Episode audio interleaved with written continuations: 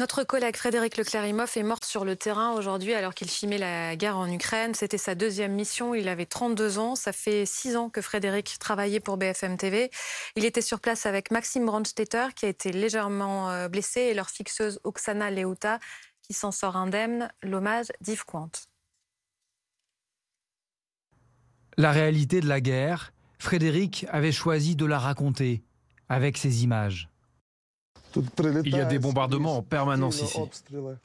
Comme la semaine dernière à Bilozirka, un village à un kilomètre de la ligne de front, où avec son binôme Maxime, il avait pu suivre des soldats ukrainiens. Dans leur reportage, au milieu des débris, il nous montrait aussi ses dessins d'enfants offerts à ses militaires pour adoucir un peu leur quotidien.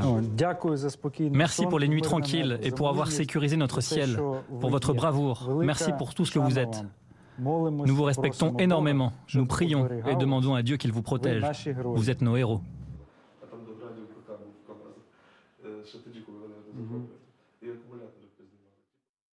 Frédéric travaillait depuis six ans à BFM TV.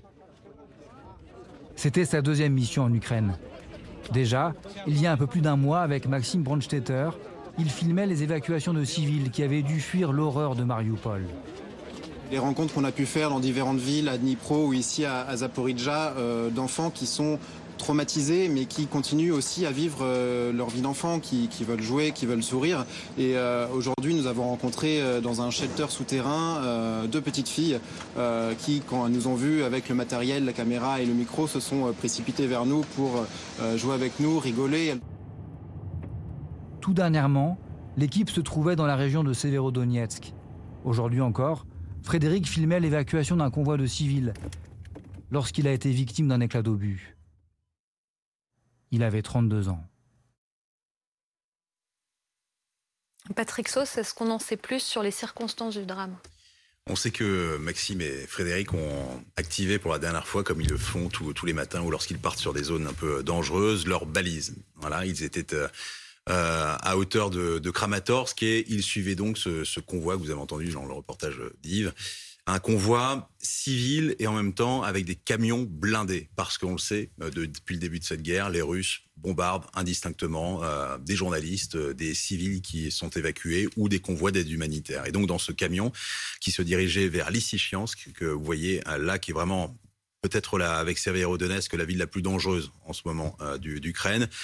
Et euh, Frédéric était à l'avant en train de filmer le, chauffeur lorsque euh, un obus ou une roquette ou un missile est tombé juste devant ce, camion. Euh, on sait que le pare-brise était, était, blindé parce qu'il n'y a eu qu'un seul éclat, un seul trou dans ce pare-brise. C'est un, des projectiles qui ont explosé avec ce, cette, cet obus, disons-le. Il se serait passé à 20 cm. il serait là pour nous dire qu'il avait une, la peur de sa vie et c'est tombé euh, entre son casque lourd et son gilet pare-balles dans le cou. Le camion a dû euh, foncer encore pendant quelques kilomètres pour éviter une possible deuxième bombe. Et c'est euh, là, à un checkpoint, que Maxime a, vu qu'il était blessé à la jambe et qu'il a surtout vu que, que notre copain était mort. On rendra hommage à Frédéric Leclerimoff à 21h avec ceux qui travaillent avec lui, euh, qui le connaissaient. On racontera sa passion euh, pour le métier. On vous montrera aussi comment il travaillait en, coulisses, euh, grâce notamment aux documents de Maxime Brandstetter, qui était son coéquipier. Frédéric se rendait pour la deuxième fois en Ukraine. Page spéciale donc à 21h.